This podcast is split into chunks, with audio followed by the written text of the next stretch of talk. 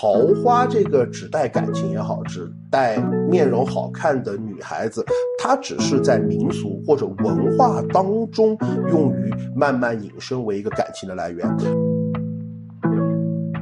桃花不分好坏，吹来好赖一起。我们的外部环境实际上是没有什么好坏之分的，因为它是客观存在的，它是客观产生的。那么好坏是我们主观评判的。大家好，我是泰迪，我是晴朗，我们是陪伴你的身边人。那本期呢是身边人玄学系列的第三期节目，也是我们的听友催更了比较久的一期节目。是的，两个月前听友们就开始催我们了。那这今天我们就一起来聊聊和桃花运有关的玄学话题。哎，人类的感情问题真的是剪不断理还乱啊，简直困扰着无数当代男女青年。有的人呢桃花过旺，而有的就天生孤寡。究竟是什么东西在冥冥之中影响着一个人的感情运势呢？那今天我们依然邀请到的还是身边人的老朋友五。行铺子的五金老师和登登老师，还会有一位新朋友是心理咨询师方式老师，他们会分别从命理学和心理学两个维度来做具体的分析和使用技巧讲解。那下面我们有请三位老师来分别做个自我介绍。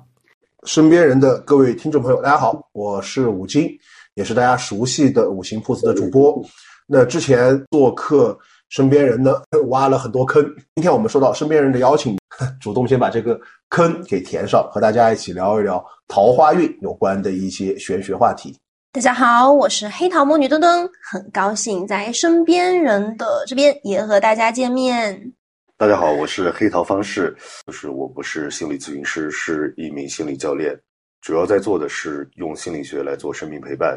那么我是五行铺子的心理学备胎，你不要说备胎，这说的你好委屈也行吧，没有关系啦。感觉三位老师都很厉害，那我们就想问一下，总是听说就是有一个人他可能就很招桃花，所以就想问一下，到底什么是桃花？然后桃花它是那种命局里面带的呢，还是流年里面带的？呃，首先我们在我们的日常生活当中，包括在我们的传统的文学。都会看到讲桃花运，对吧？在包括现在我们的都市生活里边，就一个人如果身边有很多感情，就会说啊，这个人桃花运很好，等等，就很像是我们在整个文化当中就会把桃花指代了一个人的感情运势。先讲桃子。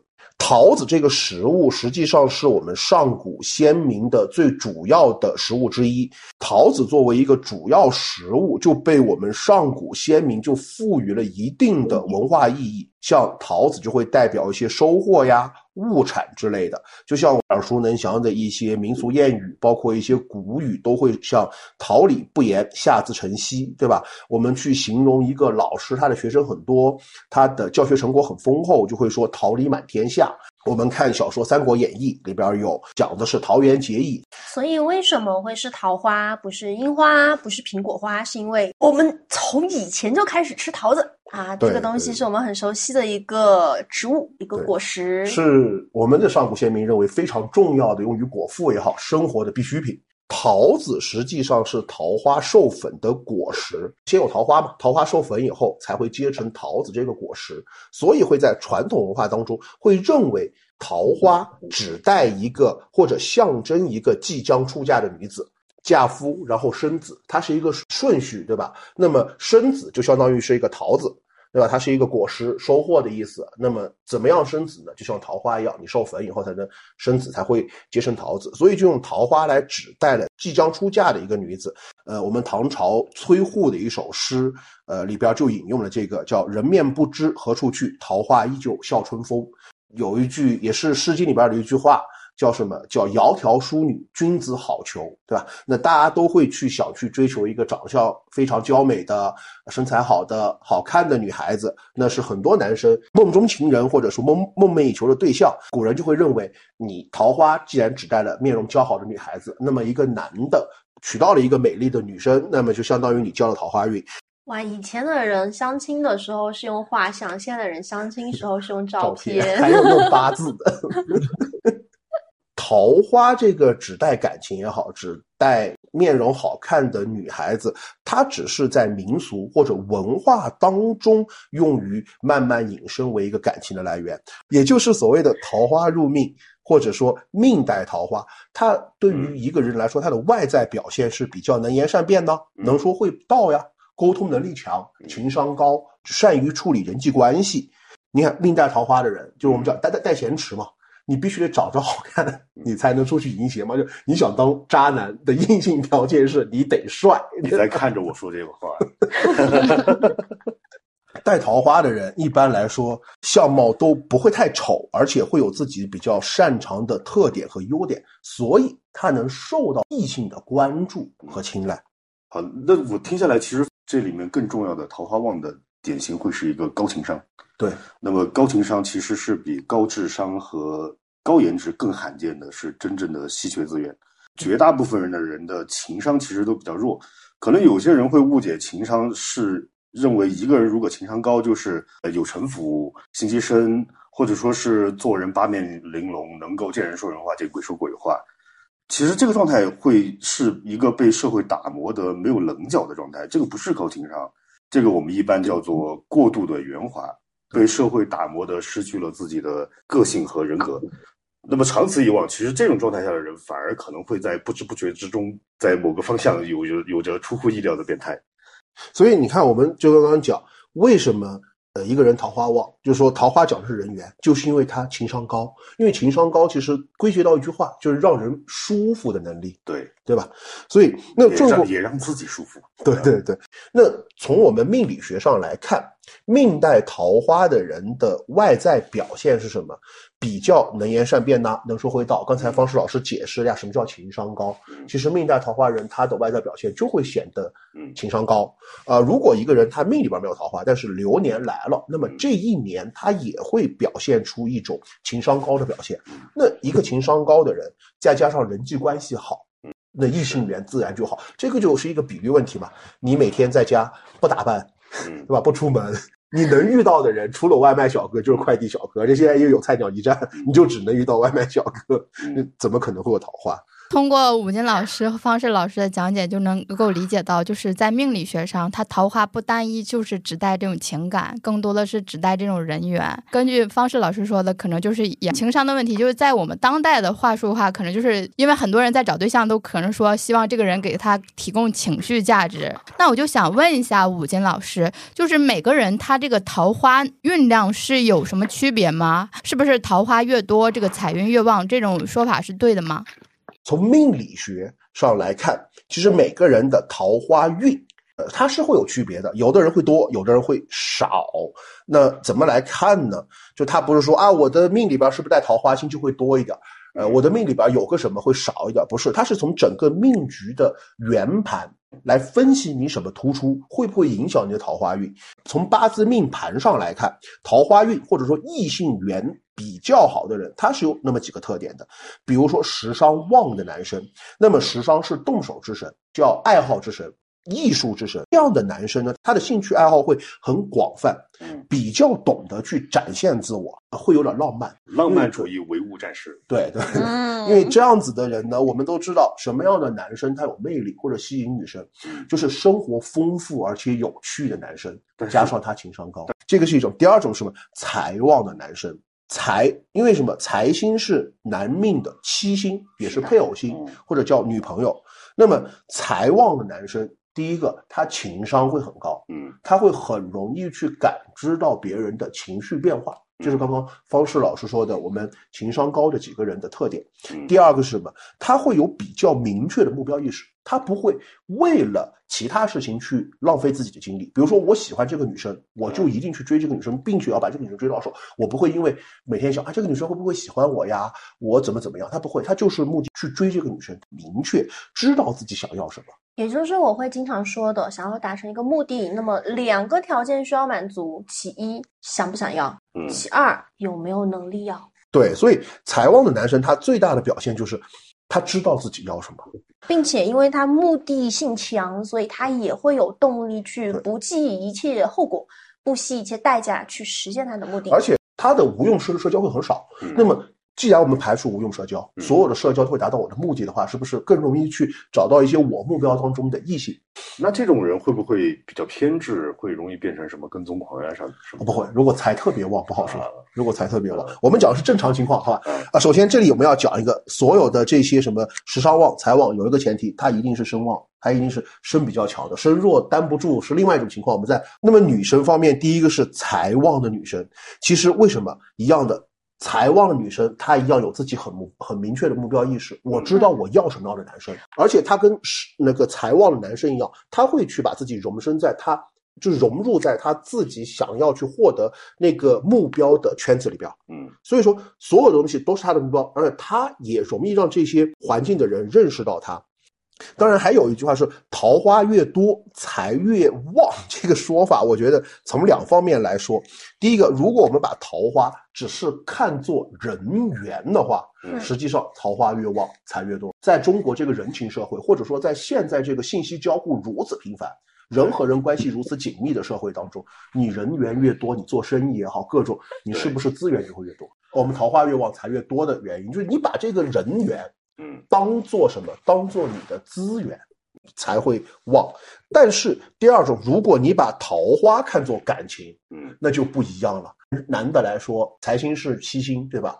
那么这个，如果你把它当做感情来看，就说你会很着重于谈恋爱，嗯，而放弃很多自己现实的需求。我不是赚钱了，我天天就要跟女朋友腻腻歪在一起，对吧？就要天天要亲亲抱抱举高高，对不对？你怎么说？怎么有力气去赚钱呢？现在的恋爱脑。就是哦，恋爱脑到门。然后第二个什么？我们知道财生官，有时候财重有官的女生，她会为男生花钱。那你怎么说财运好？财运都好在她男朋友身上。对，可是帮别人买东西，买东西送给他就是你快乐呀，但是你没有财运了呀。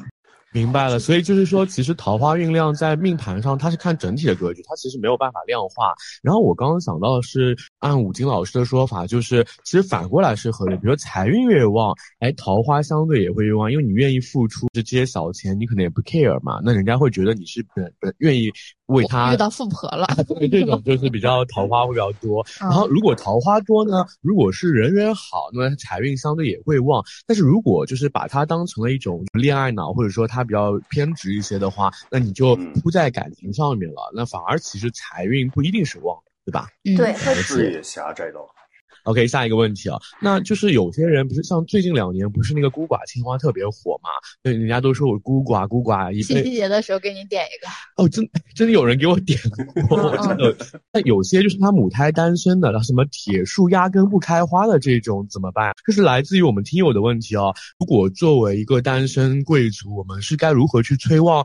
好的桃花呢？命理学还有心理学的角度，我们是该如何在我们的情感中去做到自洽呢？这些几位老师可以帮我们解答一下吗？他们就会觉得，就是自己一直遇到的都是这种烂桃花，所以就想问一下，怎么催这个正经桃花？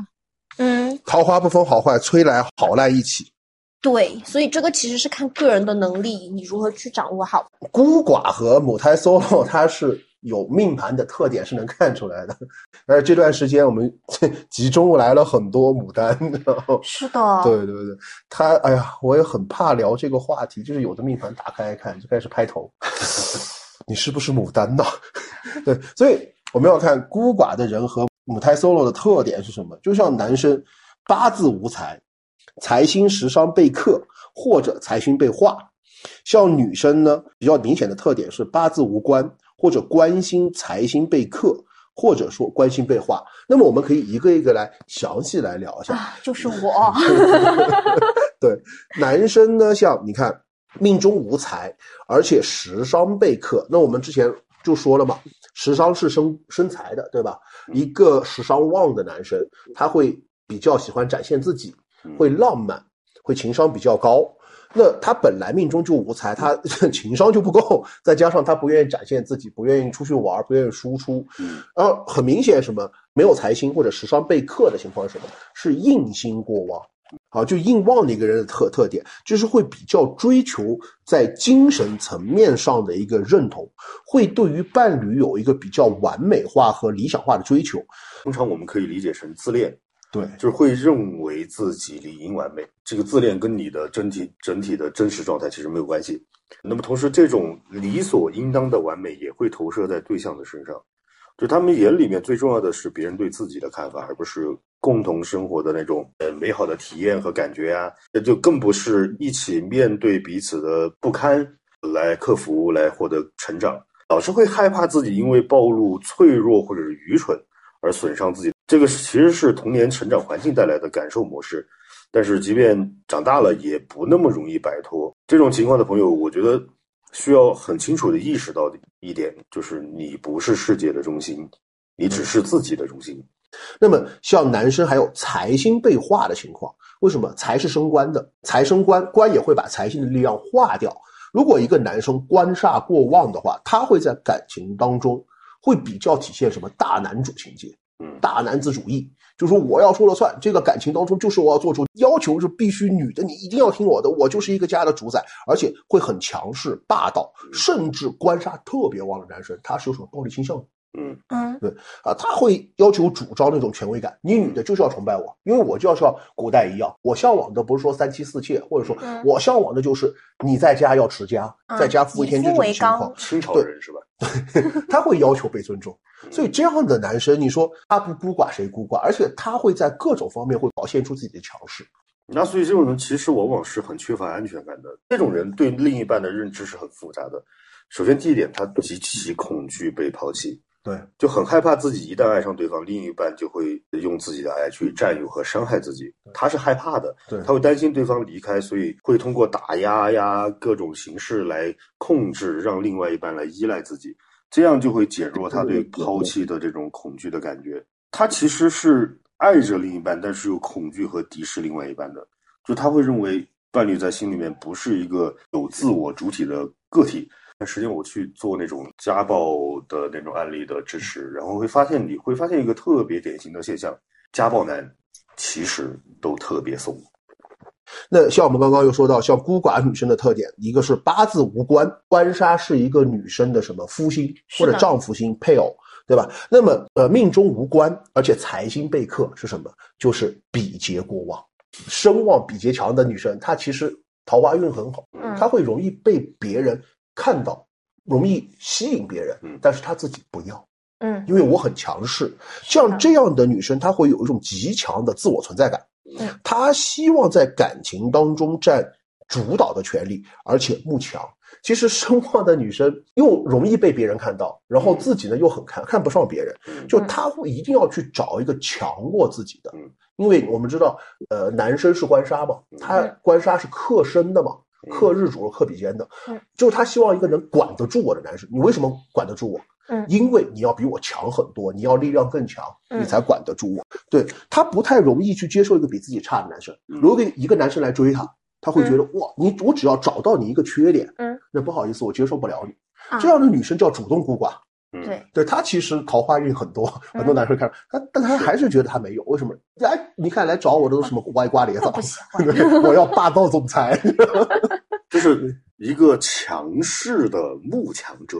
这两者看起来矛盾，但是在亲密关系里面就是存在的，就是既渴望被引领，渴望和对方进入一种共生甚至是寄生的关系，但是呢又有强烈的要证实自我价值的需要。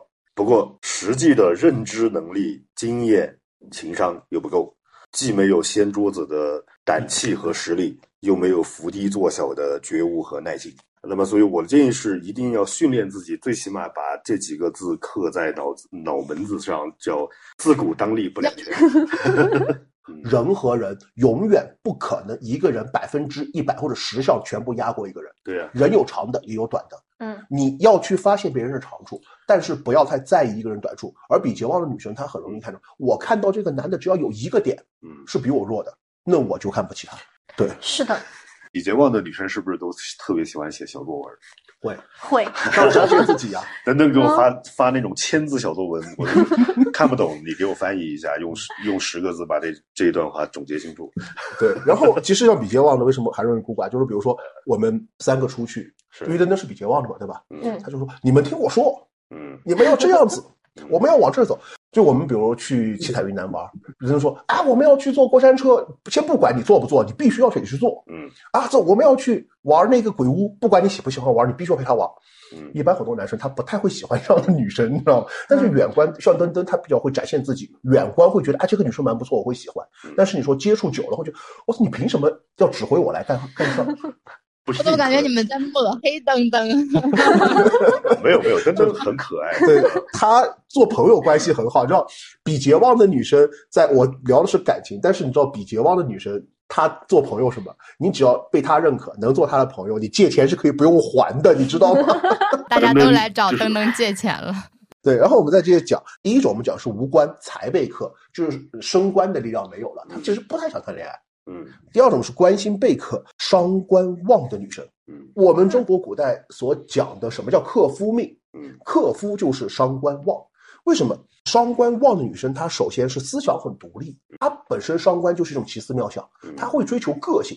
我不跟这个世界同流合污，我不跟这个社会同流合污，会反传统。一旦传传统说你要干嘛，那，我就不。嗯第一个思想很独立，他会很个性；第二个他会反叛，嗯他有叛逆的精神。哎呀，我经常每次一聊到这个，我都要说一个话题，然后就会被骂，说我是个男权主义者。实际上，很多人都知道我是个女权主义者。就是说，在我们传统文化那么多年的沿袭下来，我们在自己内心深处，许许多人的潜意识都会有一个认知，就是男性一定是一个家庭的主道，或者说是一个家庭的方向。我们五千年的文化不可能说，因为我们现在男女平权那么几十年就完全扭转回来，只是说我们从思想上扭转，但是潜意识上还是认为男性就是要撑起一个家，嗯这个是传统思维，。是的，在伤官的女生看来啊，不，男性他就不这样，不是因为他认为男性不是主导，而是因为这个是传统，那我就要反传统。嗯为什么？凭什么？对实践是检验真理的唯一标准。对他就会这么认为。那么这样子来说的话，你觉得有哪个男的会更这样？而且伤官旺的女生，她就是直话直说，想到啥说啥，嗯她有时候不过脑的，就很直接就说出来。嗯有一个，其实我们现在在我们这样的社会里面，随着我们社会的发展，我们的生活变得日新月异、丰富多彩，会有一个很典型的状态：男生桃花弱，但是他其实可能他是海王。有没有考虑过这个问题？待会儿我会讲对吧到有有这个情况，嗯，对也就是好，我们在这里先提前点一点，就对其实很多我们说海王上岸哈，他是很难去找到爱情的。有一个很典型的想法是，我已经很明确的知道，在跟女性的相处中，我可能用一些小小的伎俩，一些圆滑的小手段，就可以马上得到她的心。那么我在找到我的伴侣的时候，他也会被对方这样小小的伎俩去带走他的心。我们后面会聊到什么样的人会是这样子的。呃，我金刚才强调的，我们的社会规训的情况下面，女生会当她想要反抗的时候，她会和整个社会反抗。那么在这个情况下面，对于男生来说，他们也被施加了不得不去承受的压力，你不得不去成为一个顶天立地的人，你不得不去撑起这个家。这个其实与其说是女权，我觉得我们可以用另外一个词去描述，是叫做平权。对。这个我们说的男权，它的受害者不仅有女性，甚至还有绝大多数的男性。那我们聊到第第二个就是女生是官杀被克嘛，因为她时尚旺，时尚旺，为什么她会孤寡？第三种就是关心被化，就是官杀呃官生印嘛，印受过旺，所以说我们刚刚讲的呃男生是财星被化，因为财生官，他就会强势，对吧？那女生她印受过旺，就会把官的力量化掉，因为官就全部去生印了。刚刚我们讲印心过旺的男生，他会追求精神层面的认同。实际上，印心过旺的女生，她也会追求理想化和完美主义。她和男生一样，会在心目当中描述一个完美的配偶形象。她不太接受现实化，她追求的是完美的爱情，跟男生一样嘛。她不觉得我的爱情或者婚姻，它是一个。相互去包容、相互去体谅、相互去磨合的一个适合的生活方式，而是一种你侬我侬的完美的爱情形象。好，我们接下来就是大家更关心的了，如何催旺桃花。实际上，首先讲一个先出门，最直接的方法，先出门。先出门对，先出门对。我我每次都跟我朋友说，我说你们不要天天在家里等着这种入室抢劫的爱情，就是要先出门，要去有社交，这样哈，你才能够知道自己喜欢上什么样的人，能够接触到什么样的人。如何催桃花？从风水的角度上来讲，就是悬空风水。呃，我们一白贪狼星是文昌星，所以很多人会发现，我会在群里边跟大家说，你们怎么样去催文昌？实际上，文昌星它也是桃花星。很多人不太理解，为什么文昌星它会是桃花星？我们在古代。什么样的人他更容易找到一个漂亮、比较哦漂亮的老婆，或者说比较好的老婆？一定是有地位的、有官位的，你得有功名呀，对吧？那么什么样的人会人缘好，人人愿意跟你做朋友？其实，在古代不是有钱人。是有官儿的人，有功的人，对，有功名的人。所以，当你的事业好了，你的桃花就会好，就是人缘会好。现在也是啊，会说话的人 有人喜欢啊。对啊，现在也是啊，因为文昌它还有一个呃，就是说能说会道嘛。怎么样催我们的桃花星？其实就是催文昌星。那二零二三年一白水星飞临的是西南位的坤宫。二零二四年大家可以记一下，因为马上就要翻年了。我们二月四号，二零二四年二月四号以后就到了。我们的甲辰年嘛，是的。那二零二四年，我们的一白水星飞临的是我们的正东方，所以大家就可以在这个位置，今年二月四号以前，可以在西南方的坤宫；明年二月四号以后，可以在我们的正东方的正宫，在这个地方高于肩膀的位置放置鲜花或者桃木枝。嗯啊，这个是风水的方法。当然，像八宅风水呀、命理风水呀、三元风水等等各个派别，它都有自己的桃花位。比如说像命理风水，它会算每个人的命卦，就你的命卦该是哪个方向的桃花位，子午卯酉哪个方向的桃花位，那么就在哪个地方来呃相应的一些相应的物品。但是，我是学悬空风水的，所以我就只会找悬空风水学的桃花位。然后第二个就是一些。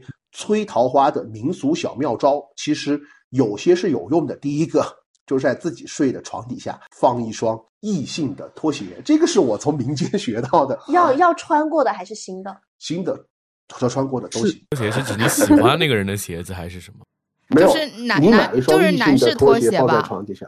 如果是女生的话，就放一双男士拖鞋。对对，女生放男士，不一定是自己喜欢，只要是一双。异性的拖鞋就可以，对。那他本人的会不会效果更好？那我放两试过，放两放两双，你怕 怕桃花多？一掀开床底全是拖鞋，笑死了。我能想到的一个好玩的东西是什么？就是原来我曾经说，还有一种，它是定向招桃花，就是你在家的桃花位养一个绿萝，然后把你喜欢的那个人多请来见面。哦，没没没没没干过。把你喜欢的那个人多请来家里边坐一坐，然后可能会缠住他。哦，我教大家一招吸旋的，啊据说是这个样子。里面有提到的啊，对，讲过。就是小魔法，小魔法，你拿一个苹果，然后用你的掌心的温度把它捂热，然后呢，把这个苹果一分为二，一半你吃掉，一半对方吃掉。对方都愿意吃你分给他削好的苹果，还是你捂热的？你们两个怎么可能会没有故事啊？对，这个问题就是一个，就刚刚登登说的那个，你把苹果都捂过手了，还切开给他，他都愿意吃了，证明其实你都不用催了。你说你喜欢的那个男生或者女生都愿意来你家，经常来你家坐一坐了。那这个绿萝又不用养呢。然后这个会有一个，如果我们是从更科学的角度上来说，你的生活中这种不停的、不停的这种小的细节去标注啊，然后去给它进行强化，那会给它植入一个不管是印象还是暗示啊，它这样也会你们之间的关系肯定也会有升温。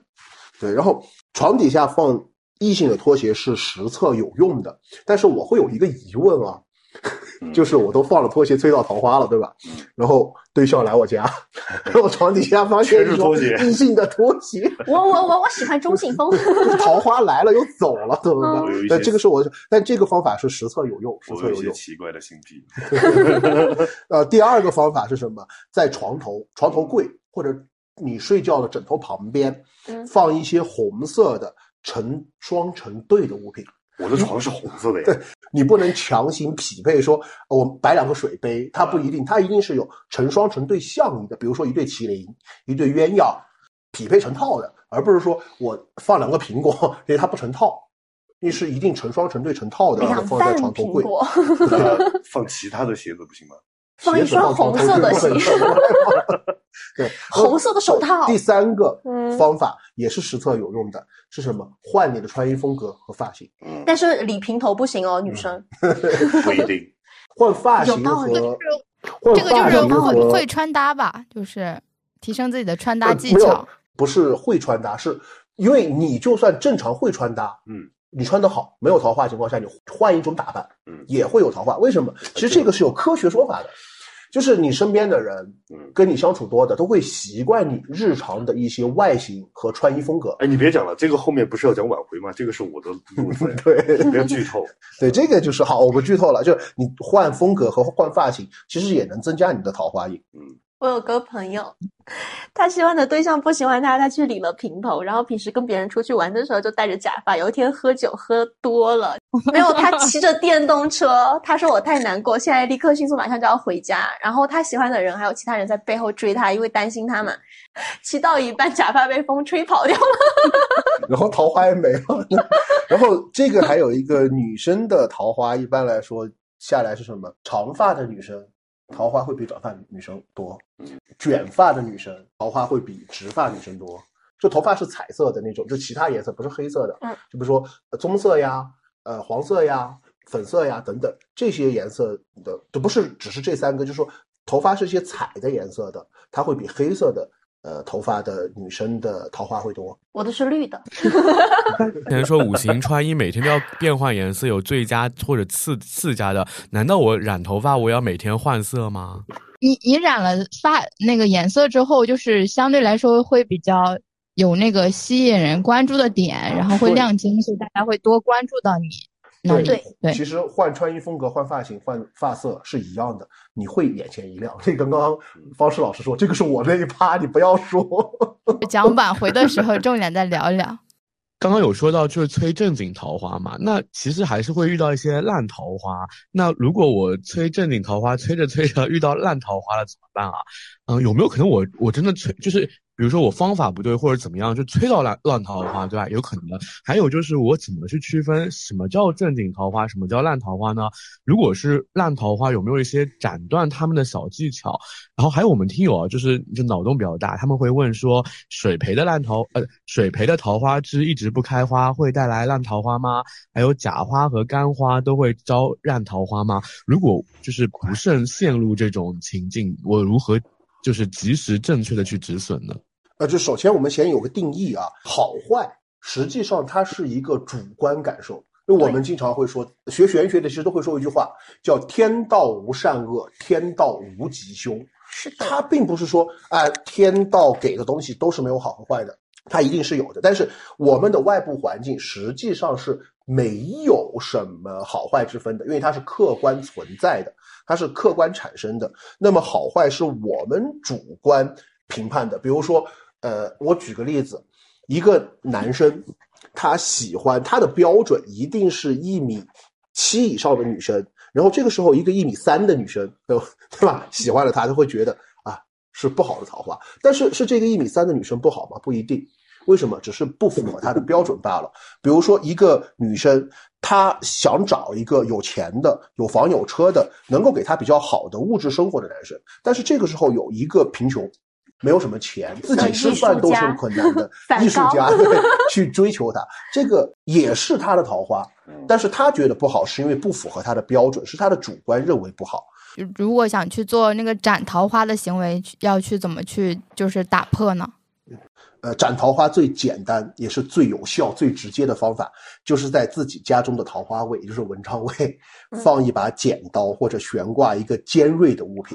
我觉得大家要考虑这个问题。他会不会把好的也给斩斩掉呀？我刚才想。对啊，好好的桃花和财运都给斩掉，我感觉会。因为天道无吉凶啊，好，你招桃花一定是好坏一起来，都有。你斩桃花一定是好坏一起斩，所以。斩桃花一定要谨慎啊，一斩俱斩。那还有一种是道教的法科，这种它是一种指向性的一种斩桃花的行为，它其实是一种斩人缘的行为，就是说，不是说我一斩，通过道教的法科就全部桃花斩掉，就可以指定你要跟谁的联系断掉，把这个谁斩掉，你可以通过道教法科来做，但这个是属于一种法科行为了，我们。尽量不在节目中讨论，因为毕竟我们都不是出家人。了解。哇哦，那那就是主要还是这些方法，还有别的吗？这个就刚刚那个我们秦明不是问到了一个，就是说如果水培桃花一直不开花，会不会带来烂桃花，对吧？因为我们招桃花，实际上在风水当中，它不是一个催气的过程。就是我跟大家说过，我作为我们的三农代言人嘛，经常说的就是那个辣椒花椒大法，对吧？它是一个催气，我们叫理气的行为，它催的是这个气场的气，而招桃花实际上它是不用催气的，它是一个相意对应。就为什么我们要在桃花位上放桃花或者红色的物品？为什么我们要在床头放一些成双成对的东西？它是象意，就是我们风水当中既有形象派嘛，也有我们的理气派，所以要的是象意。那么所以说，凡是只要有一定象意意义的，都会有一定关联。比如说水培桃花，你确定你你养的那个桃花是会开的，结果你没有养活。那 么就证明不是招来烂桃花，是招不来桃花。建议呢，就是说在这个时候，你可以换一些容易开花的花朵或者植物，或者是容易生长的，也一样，其实跟桃花是一个道理。或者买的时候就买已经开了的，对，就买已经开了的，或者你单插桃花枝就好，你就买那种不会开花的，嗯，就单插一个桃花枝，呃就可以。但是还有一个就是从风水的角度上来说，我们是不太建议放一些假花或者干花，因为我会跟我的许多命主说，我说只要我帮他布置完风水，我都会说你们家这个地方放的。鲜花的位置，或者放养绿植的位置，只要你的花要死了，嗯，快死了，呃，凋零了，或者说你的植物已经快死了，就赶快扔。实际上，死物是会破坏一个家里边的气场的，会影响。仙人掌躲在那里，呃，它会改变整个家里边的气场，会影响家中的气场环境。更何况你还把这些东西放在桃花位上。那勿忘我那种嘞，我那种只要是鲜花就行，就它生下来就是干戳戳的。但是它是鲜花呀，你不要放做干的干花，干花它是死物，它会影响气场。只要不是永生花就行。对，永生花它也是死死物啊。嗯。然后呢，在风水当中的象意，如果你在桃花位上放假假花，是比较容易招来一些假桃花，假桃虚情假意的人。换换个角度来说，我经常说，我们的命理它只是勘探术。嗯，我只能帮你找到你存在的问题在哪，但是实际上命理它很多解决不了现有的问题。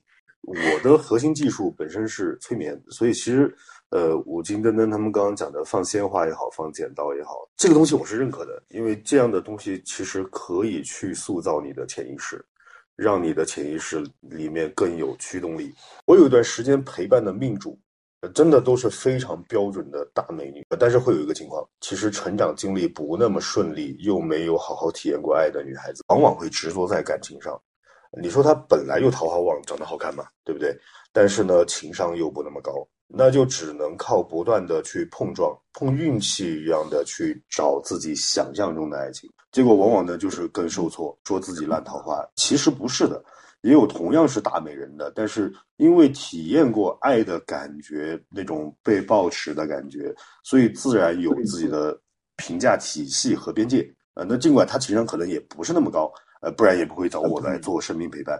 但是呢，他就不会去过度关注这个方面。这个人出现在他面前的时候，他的这种筛选框架已经是内化了的，变成直觉了的。他不去过度关注，那么自然在感情上受挫就少。你说他桃花旺不旺？那必然是旺的，但是就没有所谓的烂桃花这种感受。呃，就是我刚刚讲的，你有明确的能那种筛选框架，嗯，不是脑子里面的一些抽象化的概念，嗯啊，比如说要对我好，好的什么是好？我要的好是什么样的好？嗯，具体的一二三四五，你能够罗列出来。性格好，什么是性格好？什么性格对我是有利的？我是需要什么样性格的人的？嗯，这些筛选框架你很明确的话，那么这这样的东西你自然会内化。嗯，因为前面讲到就是桃花就是代表是这种缘分嘛，就想问一下什么是正缘？就是在世俗意义上常说有一些郎才女貌呀，才子配佳人，那这种算是正缘吗？而且就是有一些八字合婚，它到底合的是哪方面？比如说八字师傅他看合婚是看的哪些？然后如果是想要去举行一些八字合婚的话，那他是否要去选一些吉日？这个要怎么选？我们在中国的命理学或者说日常的八字合婚合盘，我们讲的是叫良缘。那么良缘的本质是什么？是合适，是两个人能够生活到一起，而且在生活中能够彼此容忍、彼此体谅。我们怎么样去看合婚？因为我们看的合婚有很多，就很多人。会来问，就比较好玩的，就是说，哎，他是不是我的前世姻缘？我上辈子是不是欠了他的？等等。实际上，呃，八字它本身就是一个从性格推断事件看结果的一个科学的推理过程，它没有那么多玄而又玄的套路。我先讲一下我们能在网上看到的八字的合婚方法，就大家能查到，第一个叫五行师生互补法，听名字能听到，就是说，假设我是水日主。那么我就应该找一个金日主，为什么他生我呀？对啊，或者我要去找一个火日主，为什么我克他呀？对吧？我不能找一个什么木日主，因为我生他；我也不能找一个土日主，因为他克我。这种五行食神互补法。第二种呢叫神煞合婚法，就是说这个在民间、农村或者民俗，呃，有些民俗会用，就是说它主要是看女命。如果一个女命里边有什么孤城寡宿、鸿雁煞。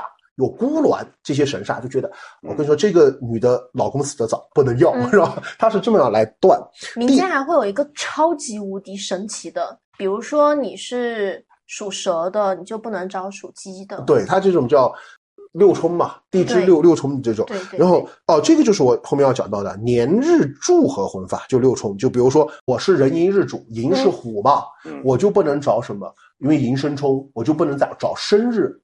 我是子年生的，我就不能朝五年属属马，老鼠和马冲嘛，就不能找五年老鼠不能找属马的，会被马踩死掉。对，然后还有呢，就是说年年日柱合婚法还有什么？就叫做你适合找什么样的人？就我们之前讲到五行食神互补法和神煞合婚法都讲不能找什么人，对吧？那么年日柱合婚法讲你还找什么？叫年柱天地鸳鸯合和日柱天地鸳鸯合。呃，甲子年。甲和己土是合的，那么子和什么？子和丑是合的，你就要找个己丑年出生的，叫天地鸳鸯合。如果讲到结婚吉日呢，它是个非常非常复杂的择日技术，而且每个门派它都有自己一套完善的方法。那我想问一下，就是呃，有没有一些可以增进情侣间感情的玄学或者心理学方面的妙招呀？呃，我觉得首先第一个问题，我先讲玄学方面的。实际上，呃，增进感情的最有用的是互相理解，知道自己的命盘什么特点，然后呢，去避免自己性格上的一些缺陷。大家讲的很抽象。那么最好的方法是什么？去拜一拜和合二仙。和合二仙，很多人觉得啊是挽回用的。其实我们之前有很多节目也讲过，和合二仙它其实是保佑一个家庭和睦、关系和睦的这么一个神仙。所以大家也可以去道观拜一拜和合二仙。是有助于增进夫妻感情的。那么第二个，我觉得可能是要从我们的传统文化当中来看，就是我们传统文化当中有一句话是摘自于就《道德经》当中扩写出来的一句话，叫“父爱而母敬，母敬而子安，子安而家和，家和万事兴”。首先，我们都听过这句话，叫“家和万事兴”，对吧？呃，大家都知道家里边要和和睦睦的，事情才会成。我们也经常说。亏妻者百财不进，对吧？那么女生呢？亏夫者百业不兴。嗯，因为什么？男的财星是妻子，你连妻子这个财星都不要，你都对她不好，那其他财为什么会来找你呢？嗯，一样。对于女生来说，官杀是她的夫星，嗯，你连这个关心你都不好，其他的事业怎么会来找你呢？所以叫亏妻者。百财不进，亏夫者百业不兴。当你要跟女朋友吵架的时候，提醒自己：哎呀，亏妻者百财不进，我要赚钱，不吵了，不吵了。对，呃，为什么说到家和万事兴？它是有前提的，父爱而母敬，母敬而子安。其实它不是说你父亲要怎么样，母亲要怎么样。呃，中国文化它要把它扩充理解。其实第一个，大家彼此是要有爱的。所谓的爱，不是说爱情，而是包容、体谅、宽容。嗯，彼此之间要去宽容大家的难处。第二个，为什么叫母敬？其实敬不是说不动，而是情绪稳定。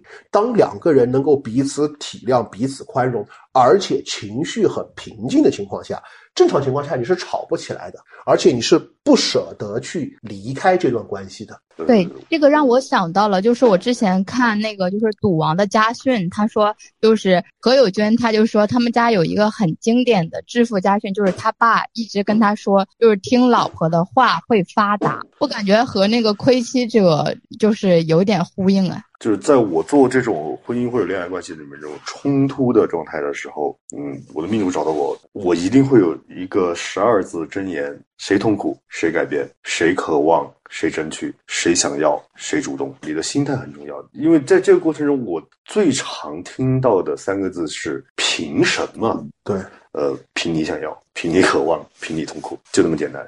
这是第一步，你的心态能够放平。其次。你能够非常客观的、不带评判的去审视自己，我的优势劣势到底是什么？我不好的地方在哪里？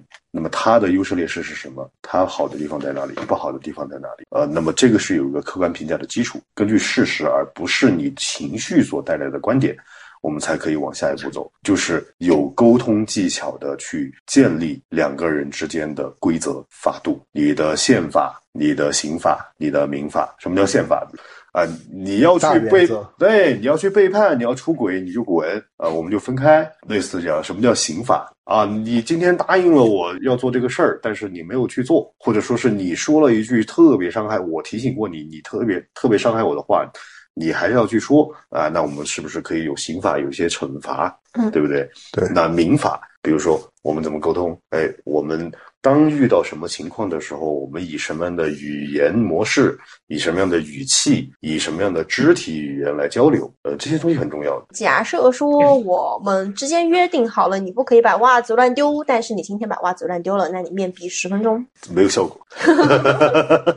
但是讲起来又很复杂。嗯，有用的话就没有那么多冲突了。是的，呃，对小孩子来说会有用，面壁也没用，怎么样？哦，没有用吗？做起来还是比较难的。对，因为所。所谓规则，不是说以你的要求去要求对方，而是你们双方共同达成了共识。嗯，那么当你去乱丢袜子的时候，我是不是可以要求你去拿快递，然后我帮你把袜子洗了？嗯，这样的规则可能会更舒服一点。我觉得可能这个不是一种惩罚。不是，而是一种相互通过惩罚的形式，让相互体谅、相互照顾的一种形式。这个是行为心理学的东西，就是，哎，嗯，其实很多 PUA 会用这样的东西，但是就很低级、很垃圾。呃，你要通过打压呀，或者用否定这种形式，其实，在我们的亲密关系里面，大量也存在这样的东西。但是这样的东西有效吗？没有效。短期来看，可能这个人会会压抑自己的情绪去满足你，但是长期来看不可能，因为小时候你被你妈骂的时候，也一定心里面是不爽的。对，有可能就是在他的心里埋了一个种子，然后越越越长越大。但是呃，因为人本身是不会压抑的，压抑不了。嗯，攻击没有指向正确的方位的话，就会指向自己。嗯，对。对，嗯，那这种必然还是会释放出来的。是的，那还有一个就是在世俗意义上会有一些，比如说在小红书上，他们会有一些物质女啊、家暴男啊，还有一些易出轨的男生女生。就是想问一下，他们在那个八字中会不会有一些什么特征？然后他们有一些，比如说面相上面会有一些什么特征吗？呃，其实这一类人，他实际上在八字当中是能够看出来的。就刚才我们不是聊到一个官杀过旺的男生，嗯，呃，他为什么容易孤寡？是因为他强势霸道，对吧？如果他官杀，特别是七杀过旺，而且无智的情况下，他是很容易有家暴倾向的。那么一样的，七杀过旺的女生也会，因为他们会过度的强调什么？强势地位、权威性，你必须服从于我。那么我怎么样来展现我的权威？而且特别是什么日主弱、七杀旺的，我的安全感来自于我自己去撑大自己的气场。那么我怎么保证我的安全感？那就是打压你，打压一个人的极致，实际上就是通过暴力。这个是一个就是日主弱、七杀过旺无智的情况下。那么还有一种就是我经常说的。公主病的女生就是有些任性、矫情的女生，呃，什么若日主弱，伤官过旺，因为伤官我们知道她是抗官的嘛，她是反叛的。呃，伤官呢，她又代表一种奇思妙想和个性。嗯，像这样女生，她就很过度的展现自己个性的，就啊，我就是要跟别的女生不同，我要得到跟别的女生不同的待遇。就别的女生可能是只要一个秋天的一杯奶茶，或不，我要秋天的一杯酱香拿铁。就大概他会凸显自己的很个性的一面，而且呢，比较不太说你凭什么管我。其实双观望的女生特别经常说，我凭什么要听你的？但是她实际上自己是没有什么主见的。然后还有呢，就是一种特殊的公主病，就是日主旺，同时印旺的，就是我们之前节目里聊过的，嗯叫高认知穷鬼。她的公主病在于你要理解我的精神世界，你要理解我的想法，你要理解我的内心。嗯，我不会主动告诉你我在想什么，我不会跟你说我想要亲亲抱抱举高高，但是当我嘟嘴的时候，你就要过来给我亲亲抱抱举高高。嗯，因为他们会认为要来的爱是不值钱的。嗯，对，这个是一种公主病女生的八字特征。那么还有出轨的男生是什么？他有两种特点，第一个是日主旺。但是没有食伤通关。我们知道，呃，日主旺的前提是比劫会很多嘛，比劫会很强。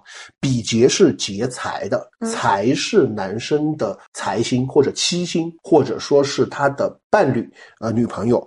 那么对于他来说，因为日主旺，他有没有食伤去通关生财？他就什么财来就要去劫财，他会出现一个问题，就是什么目标很多，就来一个喜欢一个。嗯，那这样子，当我在你这儿拿不到我想要的现实目标的时候，我就会去找其他人要。来一个其他女生，我就会哎，这个女生好好，我好喜欢她，就这样子。那第二个就是日主弱，但是时伤旺，而且全局无关。官是什么？正官是一种责任心，是一种规矩，是一种自我约束。嗯，就时伤旺，他想想表现自己，展现自己的魅力。嗯，但是又没有一个官去约束他的行为。嗯，去。呃，制约他的行为。那么食伤是生什么？食伤是财，财是七星，而且日主弱、食伤旺的男生，他会欲望很强。嗯，那么这个时候什么？他就会出现什么都想要我什么都想要。对其实这种他往往会出渣男，嗯嗯，就是桃花又很好，喜欢的女生又很多，又猴子掰包袱。对。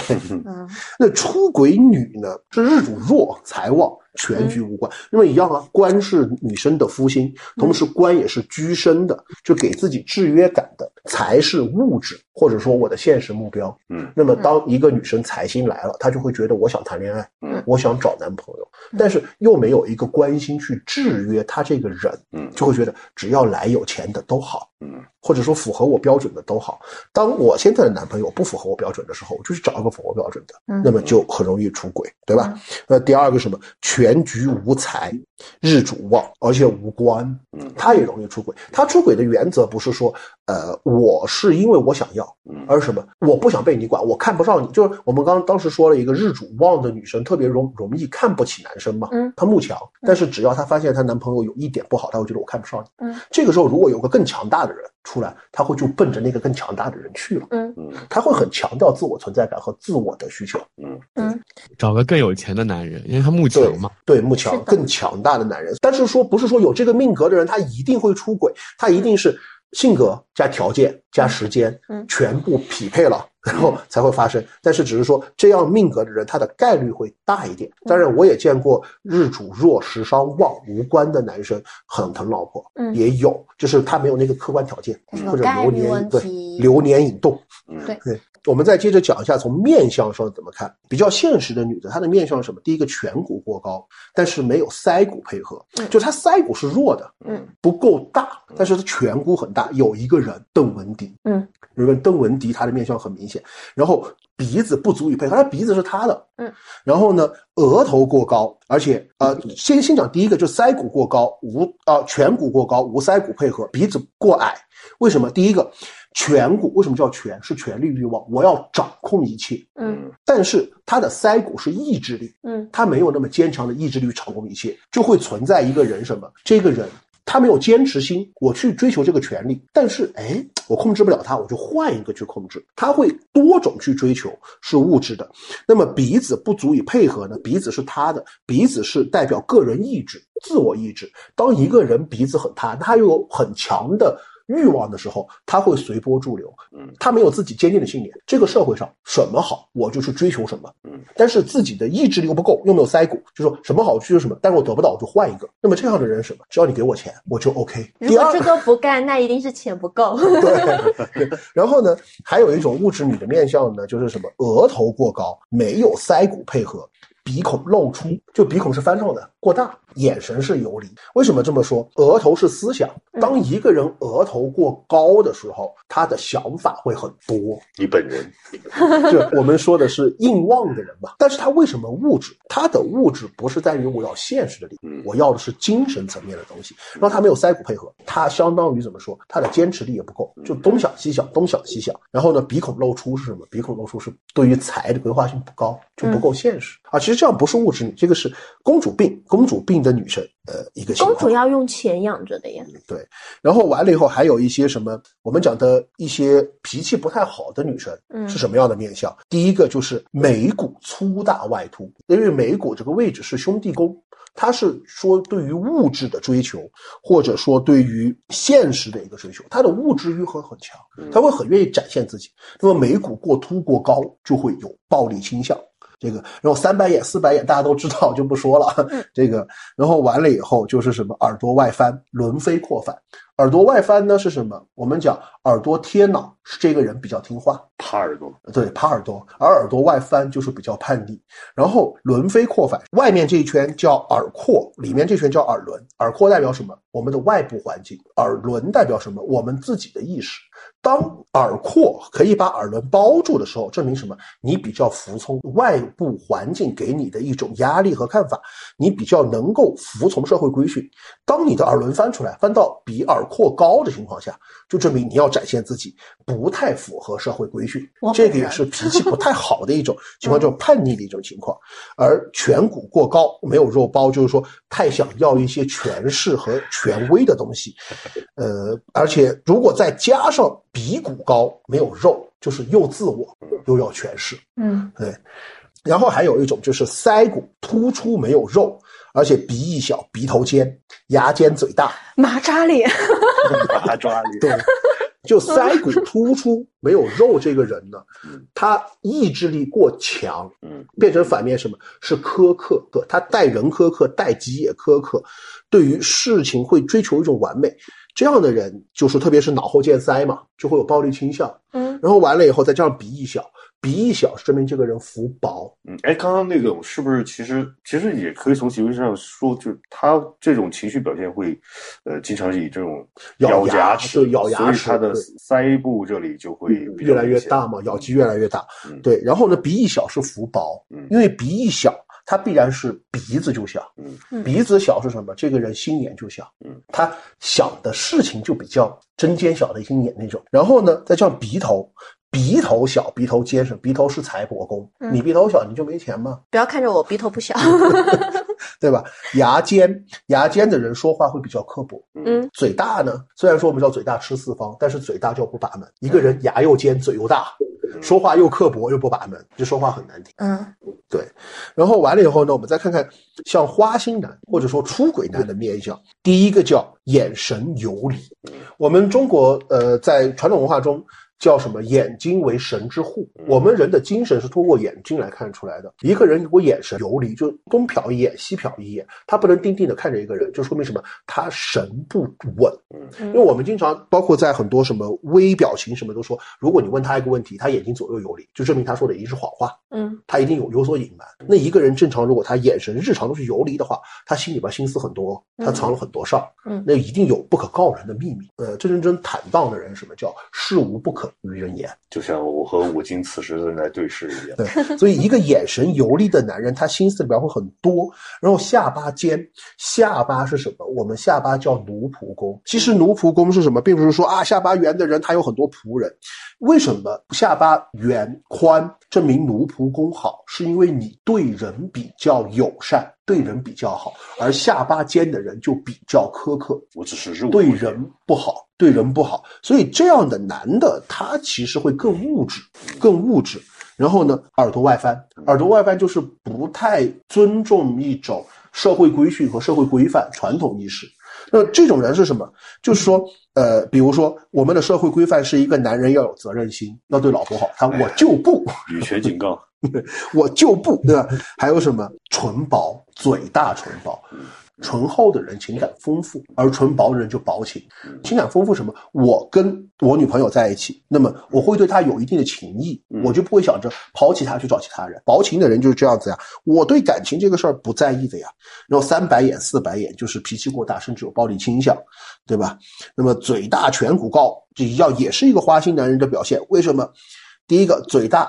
爱说，嗯，爱说，爱表现自己，颧骨高呢，他又要一种被崇拜感，嗯，那么这种男的就是为什么花心，嗯，他愿意去招惹很多女生，看这些小女生对他的各种崇拜，嗯。嗯，哎，我差一点啊，就是微表情这个东西其实是，呃，如果你像 Lie to Me 那种用高清高帧摄像机来拍，然后反复观看，也可能可以察觉，但是日常生活中微表情其实没有太大的，呃，眼神这样的东西可以训练的，但是有一个点是可以非常关注。的就是，呃，嘴巴是最能代表情绪的。对，然后呢，还有什么眉尾散？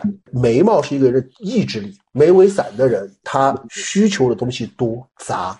然后呢，我们再聊一下什么叫家暴男的面相。嗯，呃，或者说容易家暴的人眉头紧锁，为什么？眉聚是一个人的心胸，眉聚开的人他心胸比较大，眉聚紧的人呢，他心胸比较小。为什么说呃玄真文的人爱琢磨？因为他老皱眉嘛，就出这个，所以他心思很细腻，而且容易皱眉，就证明他很少有开心的事情。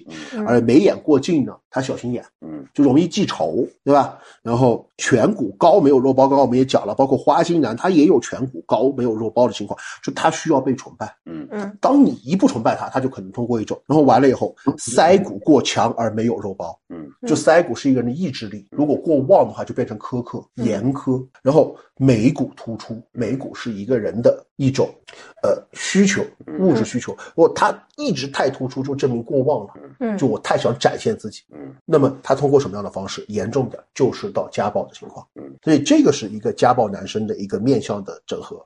就是这种呃，比如说花心男，呃，有个很显著的特征，呃，就是说谎和炫耀。对，啊，这两个。因为他的要不停的去寻求这种新的伴侣的这个过程，本身不是因为喜欢别人，而是为了满足自己的自恋虚荣心。对，然后家暴男呢，呃，第一个是观察他的无意识行为，比如说开车有没有路怒症是吧？呃，路怒症会不会很明显呃？然后会不会在日常之中把大量的责任推给别人？呃，然后第二个，他口头禅里面有没有大量的“你应该”？哦，PUA，对，这个是家暴男不一定会 PUA，但是家暴男会有暴力倾向。家暴男会有很高的那种控制欲、自我意志，对，自我意自我意志展现的很很强。一边是高度自恋，一边是极度自卑。对，然后接下来我们再聊一聊，就是会对老婆好的面相是什么？第一个还是回归到一个颧骨高。但是有肉包，像这样子，就是说颧骨高，我们表示是一种权力欲望，对吧？但是有肉包是什么？他的权力欲望能够得到控制，就是你本人能够自足。嗯嗯，就说我是通过自己的努力去展现我的权势，而不是说要让你们崇拜我，你们不崇拜我打死你那种。其实这样子的人，他的会很温和。然后完了以后什么？男生女眉，嗯，就是眉毛要细长。且弯，为什么眉毛细的人他温柔，脾气小？就我们说眉骨突出、眉骨粗的人脾气不好，对吧？那么眉毛细长的人比较温柔。你怎么不讲眼睛左大右小？我眼睛左大右小，对眼眼睛。对号为什么眼睛左大右小？就是我们眼睛后面有一个，我看漏了。眼睛有个后面有个位置叫夫妻宫。嗯嗯，夫妻宫刚好在我们的瞳子髎，就是我们太阳穴和眼尾这个地方。那么左大右小，男左女右。嗯，对吧？嗯，那么。呃，这样子来看呢，就是说我们眼睛左大呢，其实会显得我们这边什么童子髎的夫妻宫会更大。嗯，夫妻宫大就证明夫妻宫宽阔，就证明什么？夫妻感情好呀。嗯嗯，好，装得下的东西多。对，装得下的东西多。嗯，对。然后完了以后什么？还有鼻头圆润，鼻头圆润的男人其实他是属于，因为鼻头是财帛宫。嗯。那么我们说过一句话：“亏妻者百财不进。”嗯，下唇比上唇厚，那就我们在讲嘴唇代表情感，那么下唇是感性，嗯，感性的情感，上唇是理性情感。所以当一个男人更感性的时候，其实他会更容易被感动。然后完了以后呢，就是再看印堂宽阔。印堂宽的人，就我们刚刚讲，眉头紧锁的人，他容易有暴力倾向，对吧？因为他老琢磨事儿嘛，老皱眉。那么印堂宽阔的人，他心胸就比较宽大，他能容人。那这个理论上，我在我们三个中间放盏灯的话，应该能照亮照亮整个房子。对，然后接下来是什么？就是耳托贴脑。对，耳托贴脑是什么？就往后贴脑是这样情况，是叫什么？这个叫听话。他不太强调自我意志，就是说，呃，四川话说的什么？耙耳朵，耙耳朵。对，然后天仓饱满，天仓就是夫妻宫啊。嗯嗯，你饱满的话，肯定证明你婚姻感情好啊。所以去打两针玻尿酸，太阳穴填充。然后接下来我们再看一下哪些女生是旺夫的面。第一个是额头圆润不突兀，这个大家就觉得为什么额头凸反而是克夫，额头圆润不突兀？这个是古代讲的。首先，我们人的面部是分为上中下三庭的，就是从我们的发际线一直到我们的山根，嗯，就是印堂这个位置叫上庭，呃，山根一直到我们的人中，就鼻子下端这里叫中庭，鼻子下端一直到我们下巴叫下庭，它是分为了人的少年、中年和晚年时期的运势，就哪个地方越开阔，嗯，越宽。它的那个时段的运势会越好。就第一个，呃，我们的额头圆润的女生，证明她家境好。你想，中国古代女生嫁人是要带什么的？带嫁妆的。她可能是男人的第一笔收入，或者说男人的第一桶金。所以说，家境条件好的女生肯定旺夫啊，对吧？带着嫁妆也多，但是不能突兀。突兀我们叫做中国有句话叫过洋为亢。嗯，就如果太突兀的话，就证明她想法多，思想多。所以说，为什么克夫就是硬旺的女生婚姻都有可能 不太顺？嗯，对。然后呢，印堂平整，这个跟印堂开阔是一样的。她心眼不小，她能容人，她不会天天跟你斤斤计较。就是柳叶眉也好，新月眉也好，它其实跟男生女眉是一样的。嗯，眉毛细而且长，就这样女生比较温柔，没有太大的脾气。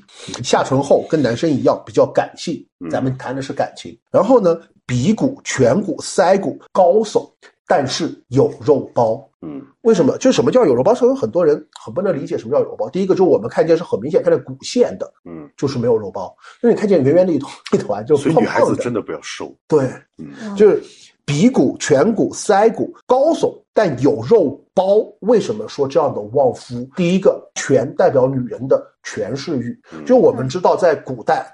在外打拼的是男人，但男人可能三妻四妾，对吧？嗯，家里边一定是要有正室来管理嘛。女皇帝需要后宫嘛？警告，嗯，那在现代，对他需要管理后宫，就是说，嗯，呃，一个家里边的老婆，她能够把家里边的，就是仆人也好，小妾也好，打理的井井有条，他是需要权势的。嗯，呃，就是说你既有权势，又不会那么激进，就是说颧骨高有肉包，然后呢，鼻骨高有肉包，就是你又比较强势，但是不会说很激进的强势，就是说我能有很强的抗压能力。那么当呃老公在外面打拼的时候，我能把家里边按照自己的想法管得很好，以德服人，以德服人。嗯腮骨是意志力，我不怕困难。嗯，这样的女人她不会给老公，就是按按照古代讲，不是现代啊，按照古代讲，呃，这样的老婆，老公在外面打拼的时候，她能把她能把家里边打理的井井有条。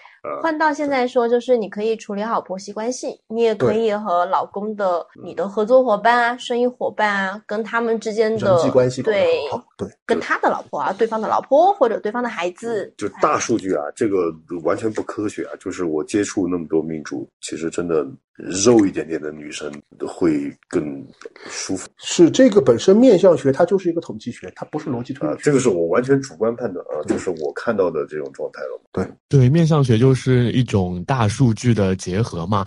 那其实刚刚我们有聊到，就是比如说，呃，单身状态我怎样去催桃，呃，催桃花，然后如果在关关系中我们要怎样去增进亲密关系？那还想问一下，那如果比如说，呃，两个人是在关系内，但是他们结果分手了，那玄学上是不是有一些土方子可以让人回心转意啊？玄学上没有，啊，有一个是民间流传的土方法，就是你把他的衣服拿回来，打个结，然后放三天，然后再把衣服拿给他，他去穿这件衣服。对，这个是有民俗上的一个土方法，但实际上他都愿意穿你给他的衣服了。这个本来其实挽回他也是。呃，玄学上有很多人会说，在什么我要去要个和合符，做个和合法科，拜拜和合，这不都回心转意？首先我们要明白一个最基本的道理，和合它是家庭之神，你首先要跟他有关系，拜和合才有用。分手了你就没有关系了，是吧？拜和合本身就是没有用。怎么样让一个人回心转意的话？或者转过话来说，嗯，他已经跟你没有关系了，心通路人了。其实不是回心转意，而是如何催自己桃花，并且把它作为定向桃花来催的过程。嗯，所以转过来说，现在大火的狐仙啊、粉水晶啊，其实作用呃也没那么大了啊，会不会打呀？对，其实他已经变成路人了，他已经变成你的另外的桃花可以怎么催来的问题，而不是怎么回心转意的问题。哎，所以这个方哥其实之前和我说过，一个很重要的点是在于，当你们已经分手了或者断联了，已经处于这样的情况了，你需要的不是挽回，而是。建立一个新的关系，新的关系。对，嗯，呃，就哪怕婚姻里面的这种关系，我会跟他们说，你们现在就等于是二婚。嗯，呃，情侣分手，首先你先判断这个，我们刚刚提到，我就用我的语言体系来讲，就是有没有违反你的宪法。当然，每个人的宪法可能不一样啊。呃，有些人就是我的宪法就是他不能出轨，有些人的宪法就是他不能不给我钱。呃，那么这个宪法是由你自己定的。那么当他违反宪法的话，很可能是需要去斩断的。但是如果没有，呃，你们只是因为沟通的问题，那么只是因为因为相互理解的问题，我认为是可以去争取的。当然，如果是小情侣谈恋爱这种，嗯，哎，一般到我这里 就比较地狱。如果我觉得不 OK，我可能会劝分。呃，如果是婚姻类的话，我就是建议大家都去尝试去努力，因为如果因为这样的沟通问题、理解问题、态度问、心态问题导致的离婚。大概率再次遇到这样的婚姻，呃，还是会在这种循环模式中选择离婚。嗯，因为你不具备解决这个问题的能力。嗯，呃，首先第一个，你一定是要去呃转变你的形象的。嗯，呃，就是从各个方面去调整他对你的预期。什么叫预期？就是你们两个每天吵架，他只要一看到你，他就会觉得你就要来找我扯皮了。嗯，那我已经是心理面防御已经非常强了，那我如何去？跟你去沟通，更别提复合了。呃，那么这是第一步，一个是形象上的，第二个是认知上的。你的认知能不能调整？能不能以更好的心态去面对这个问题，而不是在那里凭什么？不是在那里说，呃，他为什么不主动？那这种状态下，因为很多人情侣会这样反反复复的，一一旦是我遇到这样情况，我一一律劝分。嗯，啊，就不要去搞挽回。是的。啊，但是呢，往往他们又会自己在那儿纠结、纠结、纠结。呃，但是我想说的是，这种纠结其实意义不大。呃，如果我一直坚信的一个观点是矛盾推动发展，呃，这种争吵或者是什么样的呃冲突，反而可能是推进你们关系的一个重要契机和节点。那么就看你们能不能保持一个良好的沟通，那么有没有一些方法和技巧。第一，能够理解对方，学习对方，嗯，同时也让对方不带情绪的了解到你的真实想法。很多时候，这种分手，是就是你有时候看多了，你会觉得无语，嗯，呃，你不帮我拿快递，是不是就是不爱我？那我们去离婚。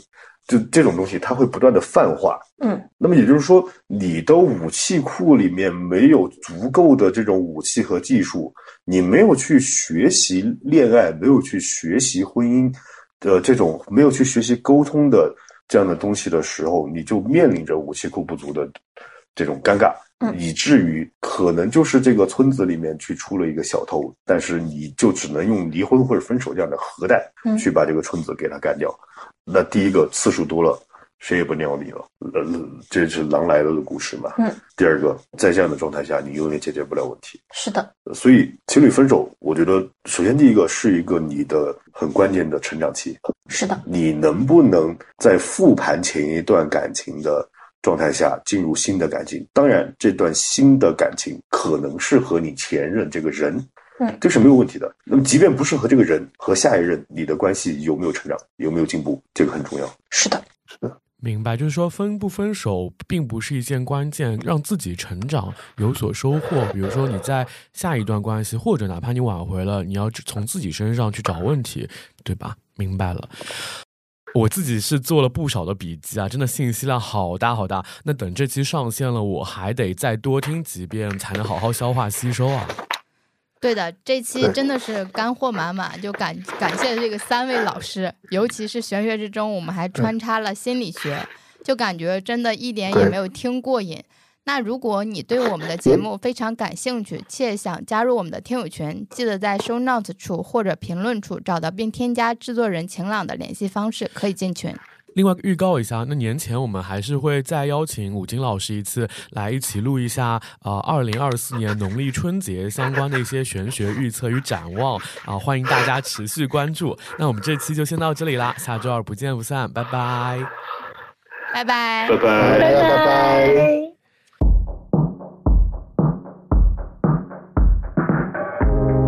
何が節だねまったく玉の故郷は前にも言うさ 昔の女が